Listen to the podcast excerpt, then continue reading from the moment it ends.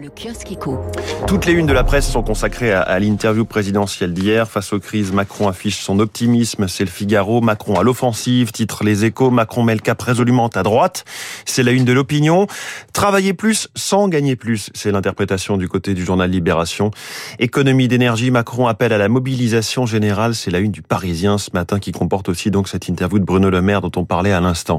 La croissance européenne ralentit. L'Allemagne décroche. C'est la une du Figaro Économie avec la baisse des prévisions de la Commission européenne sous l'effet de la guerre en Ukraine et de l'inflation. Le modèle allemand est sévèrement touché.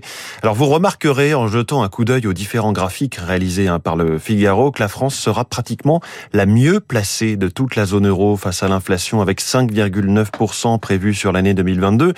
C'est certes élevé, mais seul Malte, qui pas vraiment comparable, aura une hausse des prix euh, plus faible. À l'inverse, hein, et très loin de là, Estonie, Lettonie, Lituanie seront entre 15 et 17 d'inflation cette année. Le journal La Croix revient de son côté sur les gagnants et les perdants de l'euro faible, une opportunité pour certaines, entreprises, exportatrices, un poids pour les autres. Et puis chaque semaine, je vous parle aussi du nouvel épisode de Secret de dirigeants, le podcast original de Radio Classique signé Céline Cajolis, elle qui a déjà reçu Estelle Brachianov, la nouvelle grande patronne de Veolia, Jean-Dominique Senard, président de Renault, ou encore euh, l'ancien Premier ministre Jean-Pierre Raffarin. Aujourd'hui, épisode 10 de Secret de dirigeants avec l'ancien patron de Gaz de France, Jean-François Cirilli, un épisode au cœur de l'actualité puisqu'il nous alerte sur les coupures du gaz russe et leurs conséquences. La question principale aujourd'hui, c'est comment l'Europe peut-elle se passer du gaz russe, à quel horizon? Et je dois dire que je partage pas l'optimisme de la Commission européenne qui dit, euh, voilà, en une année, on peut s'en passer au, au, moins deux tiers ou trois quarts.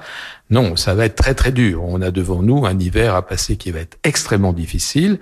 Il faut prier matin, midi et soir pour que l'hiver soit pas trop froid. Si par malheur nous avons un hiver 2022-2023 froid, ça va être vraiment dur. Nous allons sûrement devoir arrêter une partie de l'industrie européenne. Enfin, c'est c'est c'est pas c'est pas drôle du tout ce qui est devant nous. Même si aujourd'hui, euh, bien sûr, on est au milieu du mois de juillet, c'est l'été, personne n'y pense beaucoup, mais ça va vite venir. Jean-François Cirelli qui annonce la couleur dans cet extrait du podcast euh, Secret de dirigeants à retrouver sur toutes les plateformes ou directement sur radioclassique.fr. On referme ce kiosque éco.